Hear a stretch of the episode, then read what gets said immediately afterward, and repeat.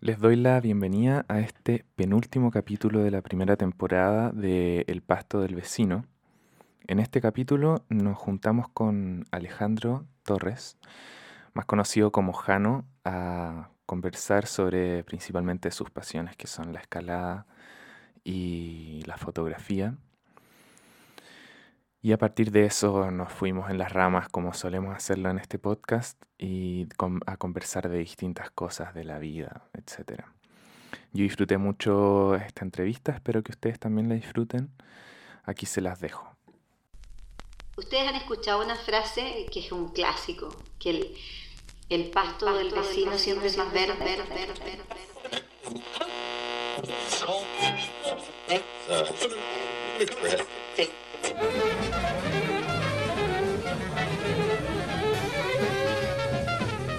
Pasto del vecino. Ya partió. Ya partió. Ya. Hola. hola, hola. Em, yo, bueno, te, te, invité porque, porque es eh, el tono que ha agarrado el, el, podcast durante esta como primera temporada, que son 10 capítulos, es de em, gente relacionada, o es porque son entrevistas, y he entrevistado en general gente relacionada como a al trabajo creativo y, a ese tipo de, de, cosas con un poco de flexibilidad. Yo no, no, he entrevistado solamente a creadores explícitamente, em, pero me interesaba eh, me interesaba que tuviéramos esta conversación. Hemos tenido buenas conversaciones a lo largo del tiempo. Y, nada, te quería preguntar em, en parte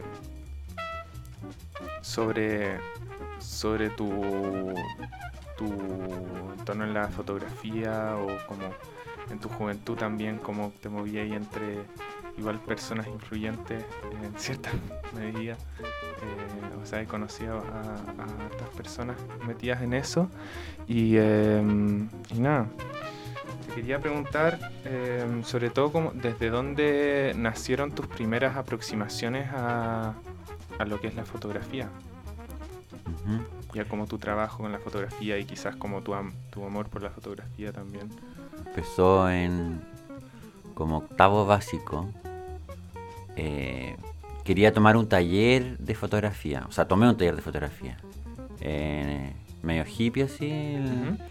Y tenía qué sé yo, 13, 14 años. Y mi papá tenía una cámara y me la prestaba.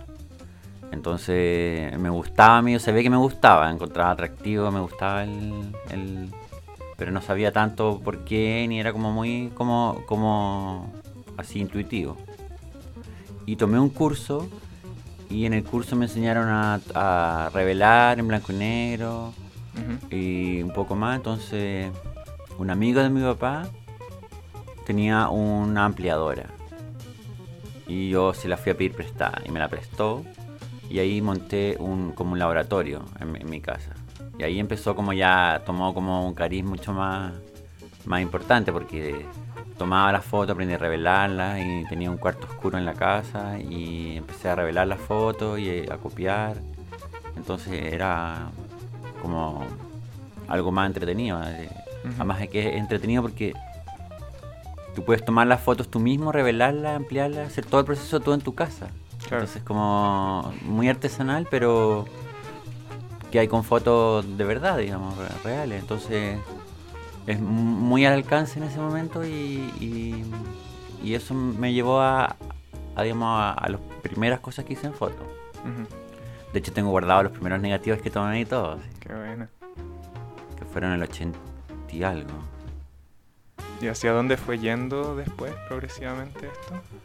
Después como como siempre tenía eso yo, como que siempre hacía fotos de, de dónde estaba, de dónde iba, pero no, no pensé que fuera a ser una profesión y que me fuera a dedicar a eso, era como algo entretenido.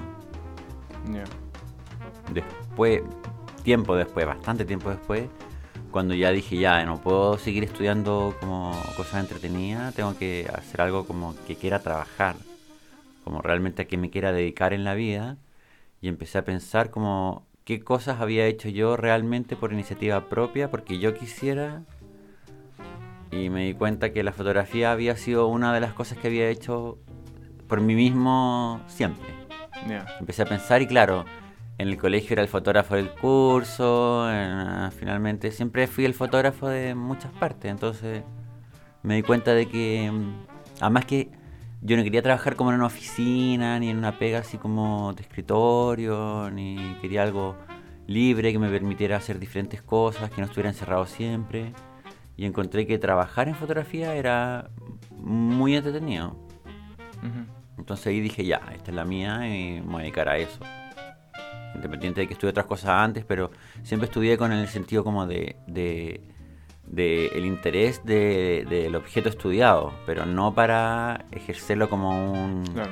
como, como un trabajo, como un, ¿cómo se llama? Como, bueno, como un Una trabajo, profesión, claro. Un oficio. Sí.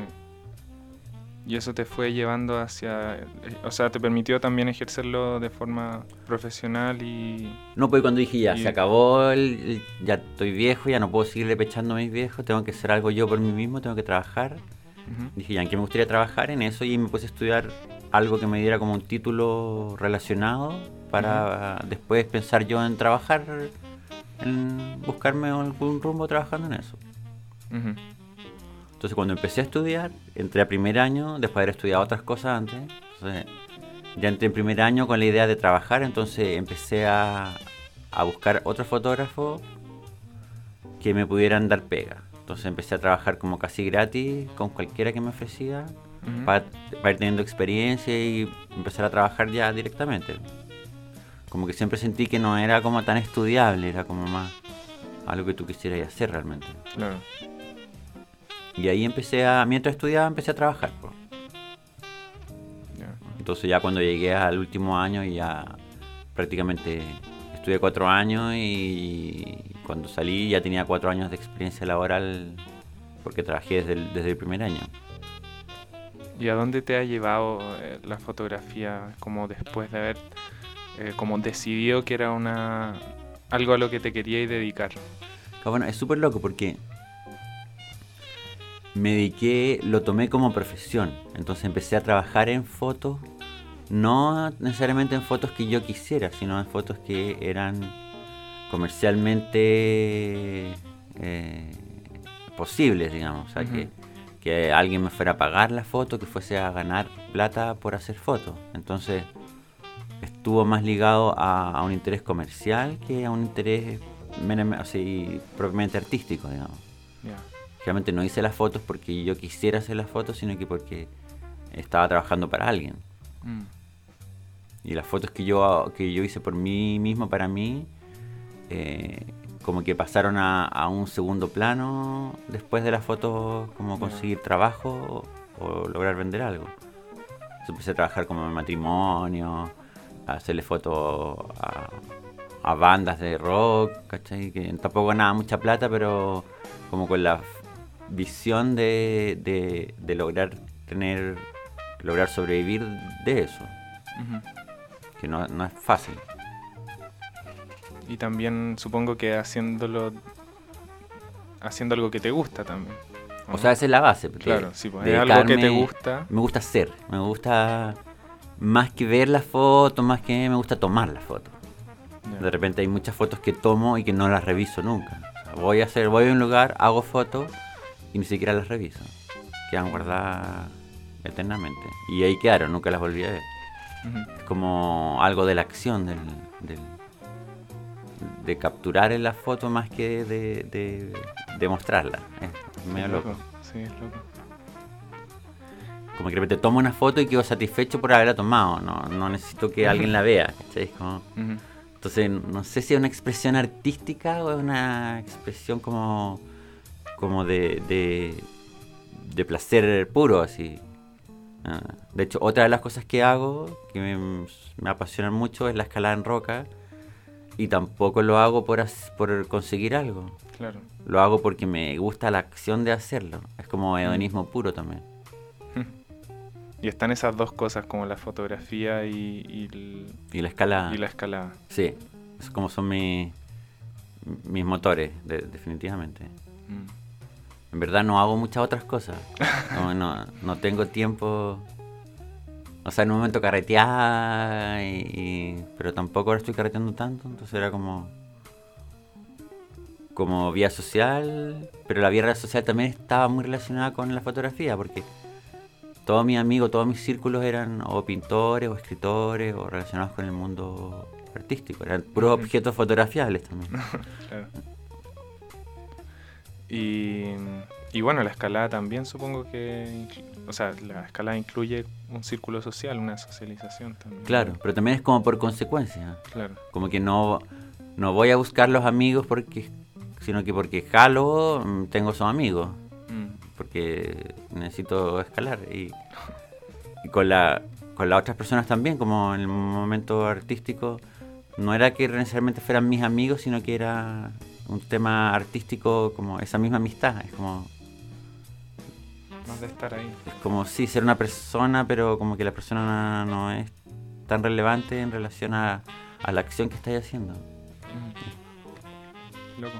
Es como no poner a la persona primero, sino el oficio, el gusto primero y lo otro es como consecuencia. Mm. No Pero lo había una- pensado. Es una buena consecuencia igual. Sí, claro, Sí, pero en el fondo es como el respeto a, a- a lo anterior también. ¿no? claro. Como que si no hiciera fotos no tendría mucho sentido que fuera a esos lugares. Mm. Como que si no escalara tampoco tendría mucho sentido estar con esas personas. ¿no? Y, y siento que también otra consecuencia, sobre todo de, de- de la escalada, sería estar como en el cerro, en la naturaleza. em, Claro, eso es como... Pero eso también es porque te gusta, o sea... Sí.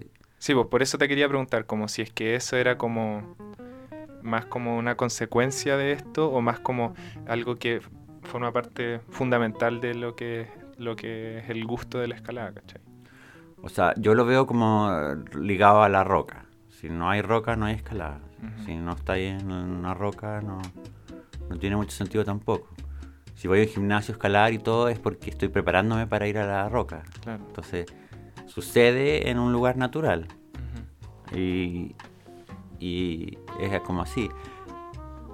Pero es como la sensación de hacerlo lo que te da el placer, no necesariamente como la- eh, pensarlo o dar un marco teórico o una explicación de por qué, es como una acción pura.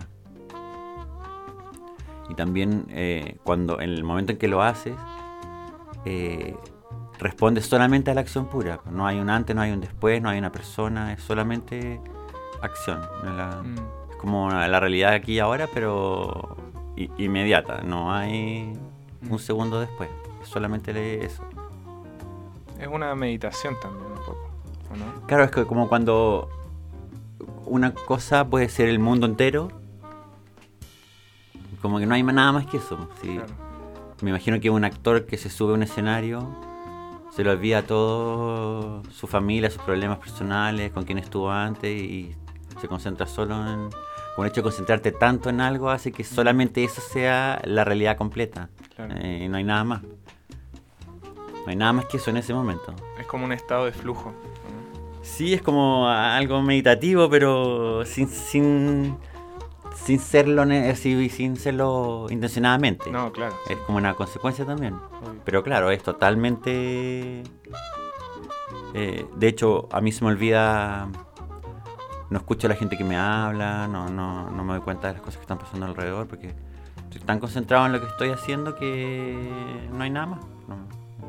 ¿Y eso te pasa con la escalada y también Sí. con la fotografía? Sí, fíjate, a mí me pasa con la fotografía. Como que si estoy trabajando, por ejemplo, se me olvida que tengo que comer. Y de repente veo y digo, oye, pasaron muchas horas y no tomé agua, no comí, no hice nada porque te absorbe, como que Claro. se te olvida que estás cansado. Como cuando un niño no va a comer porque está jugando, es más menos parecido. Es como el propósito.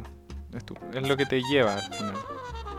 Es lindo eso, o sea, es como... Es como casi inconsciente. Sí. Como que no, no hay un- una. No es como un switch que uno activa. Es como Claro, o sea, no hay una conciencia, necesariamente una conciencia sobre el hecho. eh, Claro.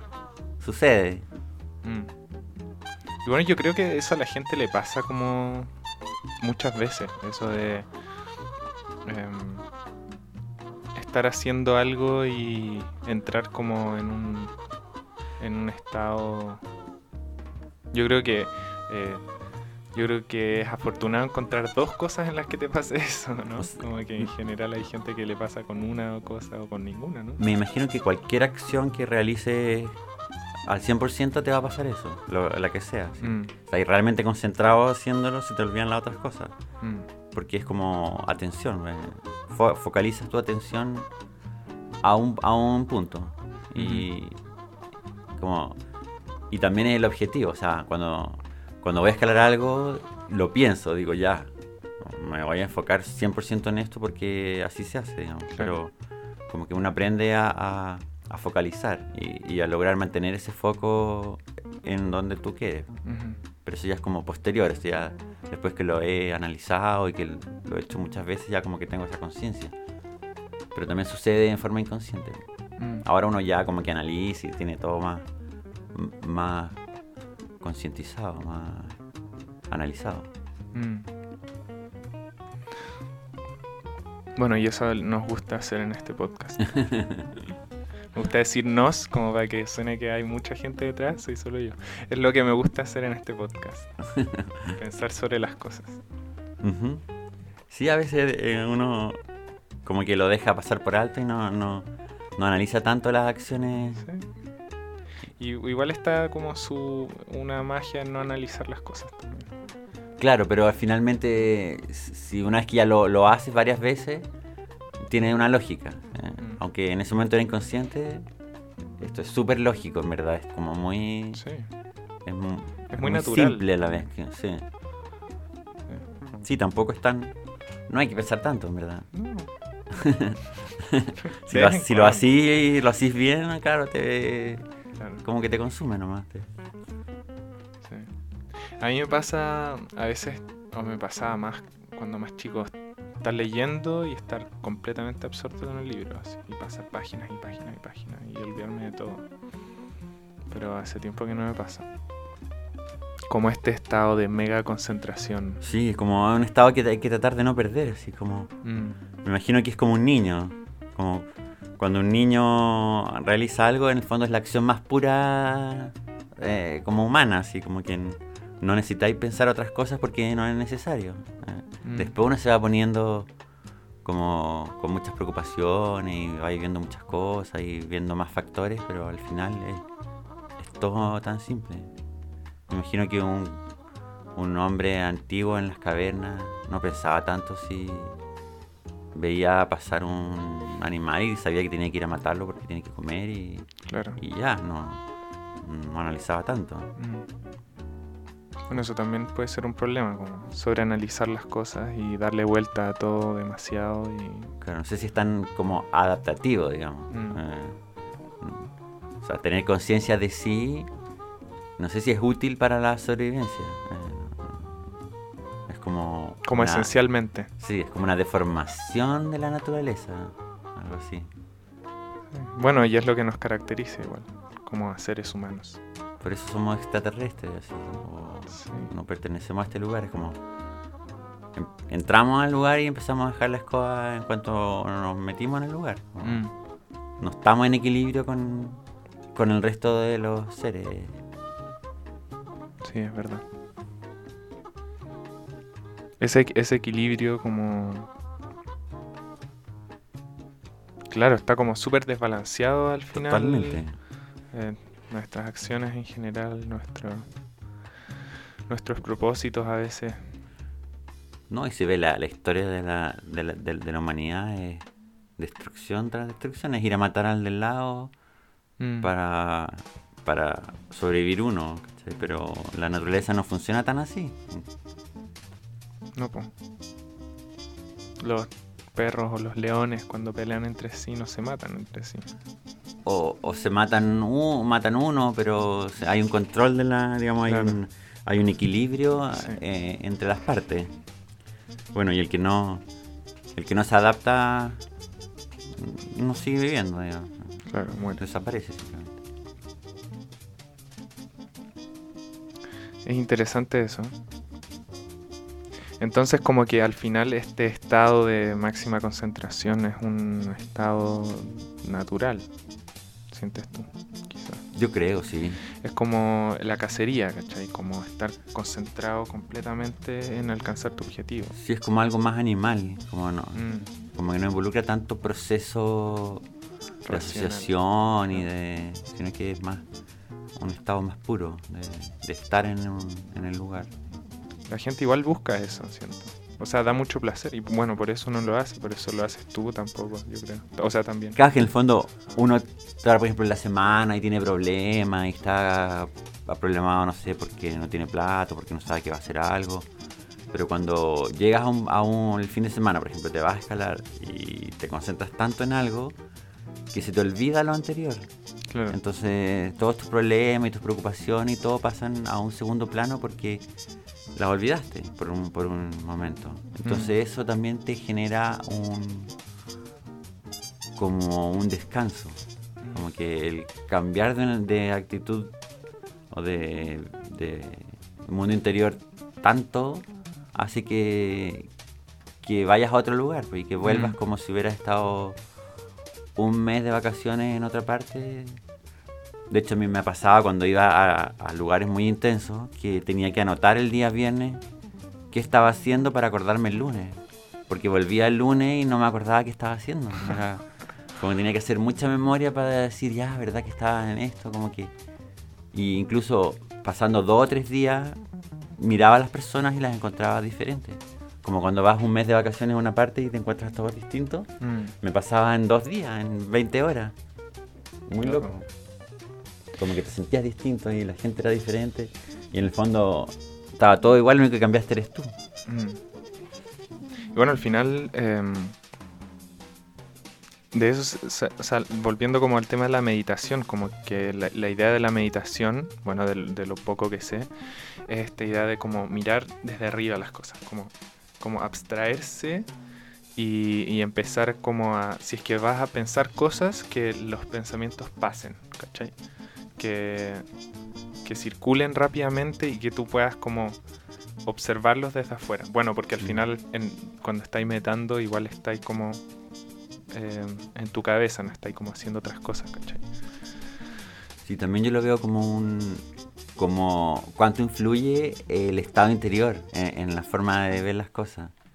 Si tú estás de una manera, ves las cosas de una cierta manera.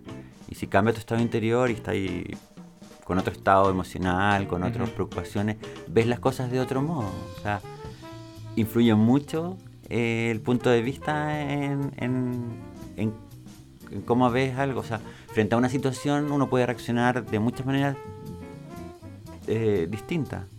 Y es más que nada por eso, por, cómo- por, por todo tu orden interno al observarlo.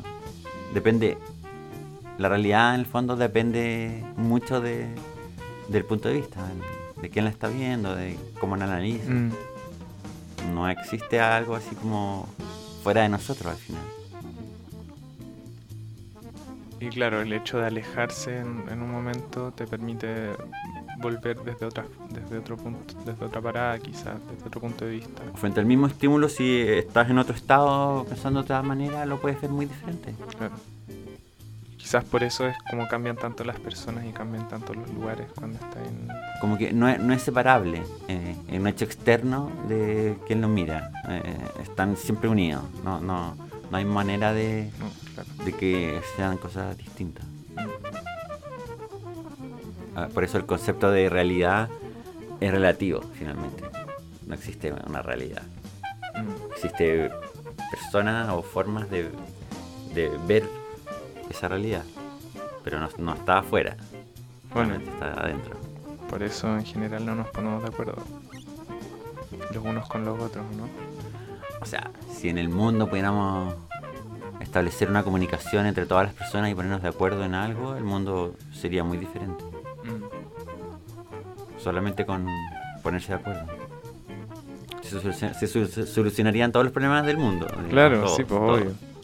El tema es como, el tema es ponernos de acuerdo, que yo creo que es súper... Básicamente un problema de comunicación, de lograr comunicar y que esa comunicación fuera de, ida y vuelta y que nos pusiéramos de acuerdo en algo. Se podría conseguir todo. ¿Pero tú crees que es posible? Yo creo que con el... O sea, o perecemos o hacemos eso. no creo que haya muchas opciones.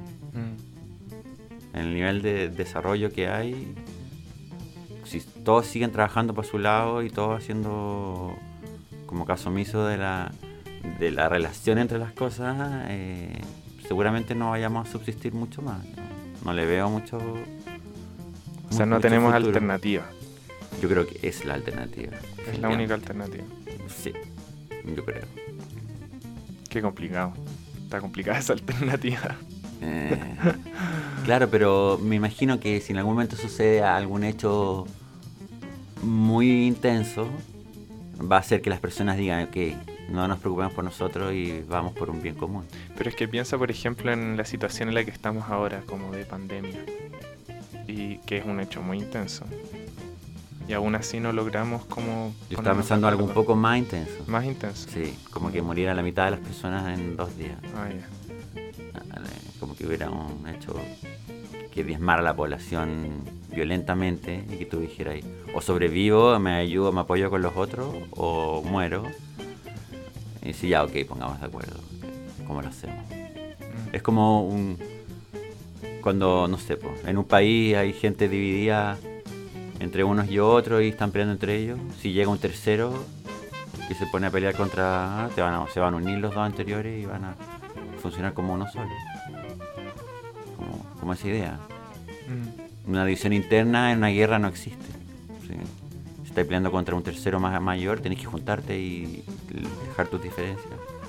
Ahora va a ser lo mismo, pero frente a, a hechos naturales seguramente. Mm. Como decir, ya, ok, no podemos seguir tratando al mundo así, pongámonos de acuerdo para funcionar de una manera más armónica y va a ser como una obligación en algún momento. O lo haces o, o que a la escoba. Yo creo que ya es una obligación. Claro, pero ahora falta que exista la conciencia. Claro, falta que pase. Que realmente la gente lo tome en serio. Mm. Bueno, llegar a eso. Yo me, imagino que vendrá algún hecho extremo. Es lo más como que las indicaciones, lo que, se, lo que pareciera suceder es que cada vez más extremo. ¿Cada vez más? No sé, yo siento que hay un como Pero por ejemplo el clima, te está diciendo, mm. la naturaleza. Me imagino yo que el planeta, como que si el límite no, no te lo pone la persona, lo pone la ciudad. Si no lo pone la ciudad, lo pone el país o el, mundo. Si no lo pone el mundo, lo va a poner el universo. Mm. Me imagino yo que el mundo naturalmente va a, obligar a las personas a, cambiar sus modos. Ya nos está obligando un poco, bastante a cambiar nuestro Yo creo que esa es la, digamos, el equilibrio es súper loco porque si mueves algo en una parte, sucede algo en otro lugar. y finalmente, de alguna manera extraña, todo tiende a cierto equilibrio. Y claro, hay un desbalance y se produce un cambio que genera volver a, un cierto equilibrio. Claro. Como es el cambio climático. Claro, pero el cambio climático nos va a hacer cambiar a nosotros ya que no cambiamos nosotros. Claro. Sí, es una forma interesante de verlo. Bueno, al final es como todo, todo es un sistema de relaciones, como diría Maturana. O sea, yo lo veo como que mirado globalmente somos un organismo completo. Todas las personas unidas son un solo organismo. Entonces, si le haces algo al del lado, en el fondo te lo haces a ti mismo. Eh, empieza a tener sentido, digamos, la incluso, no sé, la, las bases del catolicismo, por ejemplo, eh, son lo mismo. O sea, funcionamos como un organismo y somos todos el mismo organismo. Mm, Desde un bicho hasta lo más grande es igual a lo más pequeño. Una célula es igual al universo. mm, sí. La, la cosa son las em, las escalas, so- eso es lo único que Lo cambia. que cambia son las escalas, claro. Porque yo ponte tú, está viendo unos videos en YouTube, que me gusta hacer eso, em, que hablaban sobre, qué sé yo, el universo y la materia oscura y todas esas cosas. Y uno lo piensa y es como, nosotros somos una cagada tan chica comparado a todo, weón. Pero si lo miráis todo, también funciona como una célula. eh. Sí, po. Es vivo, se mueve, tiene un comportamiento. Entonces es como, claro, como, como el hecho de que le demos importancia a una cosa o a otra depende solamente de, de cuál es la escala a la que le estemos mirando. Claro, en el fondo, el, el- digamos, el lujo aquí es tener la conciencia de poder analizarlo. Mm, Y es algo extraño, porque no parece ser adaptativo tampoco. Entonces ahí es donde lo encuentro extraño, porque ¿por qué llegamos a esto? A ser un ser con conciencia de sí mismo y con capacidad de generar cambios mediante un proceso cerebral es como un poco extraño. Sí, súper extraño. Mm, Es es, como- que no pareciera natural. No, como de dónde salió Sí. esto. ¿Y, y por qué nació tan rápido de, de- de ningún lado? ¿cachai? Como muy raro. Mm, De repente veo estos alienígenas ancestrales y lo encuentro muy lógico, ¿cachai? Muy lógico. Como que no puede ser que seamos producto de- del planeta donde estamos. O sea, tuvo que venir de otra parte. Es como muy extraño. Mientras más lo pienso, más ilógico me vuelve. sí, sería muy interesante saber eso. Como el origen de la vida. O sea, de la vida es, es más o menos... Pero de la conciencia, digo yo. De la conciencia. Porque la vida más o menos sí, se juntaba agua y le ponía electricidad y lo batía un poco, se genera un, algún organismo. Mm. Y si hay carbono y no sé qué, al- algunas cosas más, y una cierta temperatura, una cierta humedad, eh, Mm. se va a generar. Pero para que el tipo logre pensar y tener conciencia de lo que está sucediendo, o creer tenerlo, ya es un poco más raro. Como una anti-evolución, sí. Como un paso para adelante, pero a la vez un paso para atrás. O sea, hay, hay como una cierta como creencia o como queráis decirle y que a mí me hace mucho sentido que es la idea de de que o sea la pregunta de qué pasa cuando morimos por ejemplo como. Como si es que esta conciencia que dices tú es, es como propia de los procesos biológicos que tenemos pasando por nuestro cuerpo o si tienen que ver con algo que está más allá de eso, ¿cachai? Claro. Em, Como acercándose más a una, una religión o un... Sí, no sé si una religión, pero como, como un pero como la idea de que hay cosas más allá de nuestra comprensión. que hay un alma más allá de la- del cuerpo. Sí, quizás alma, o quizás sea simplemente parte de algo mucho más grande, ¿cachai? Porque el alma igual implica como una individualización, ¿cachai? Como tú tienes tu alma, yo tengo mi alma, ¿cachai? En cambio, la idea de que la conciencia sea algo como que está más bien repartido, eso es algo distinto. Sí. Claro, como sacar la materia del, del- de, la, de la ecuación.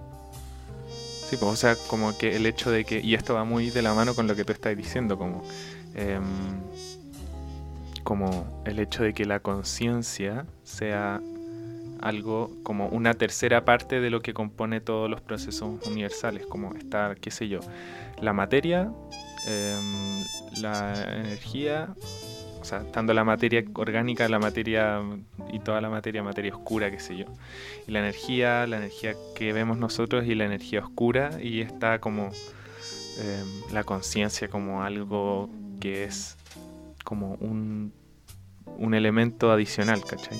Que yo creo que hay hartas como religiones, que sé yo, como queréis decirle que, que creen eso, como que Mm. la conciencia es algo que pertenece a un plano como universal, ¿cachai? Y que se manifiesta a través de nosotros.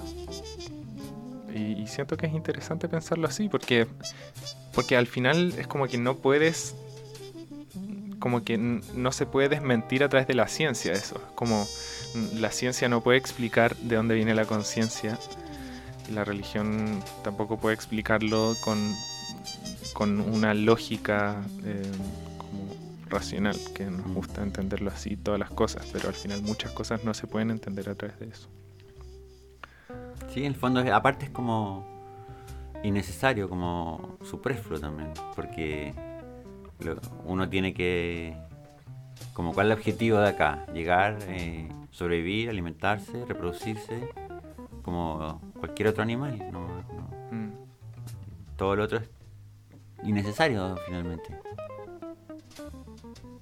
Es entretenido tal vez, como que te da Sí, te da un- una actividad interior diferente. sí. Puede que sea eso también como...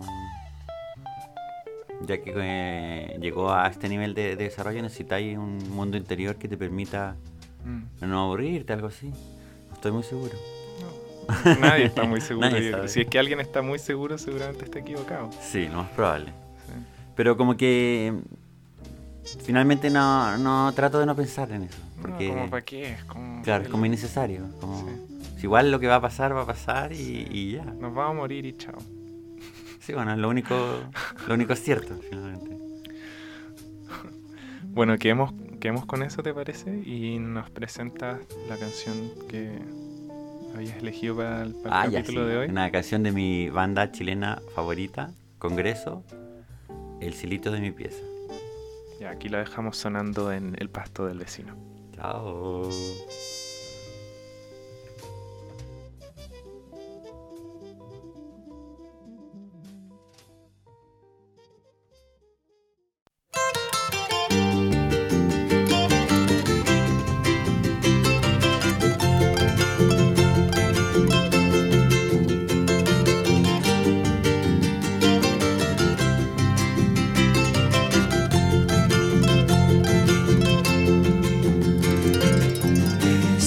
Mirando al cielito de mi pieza.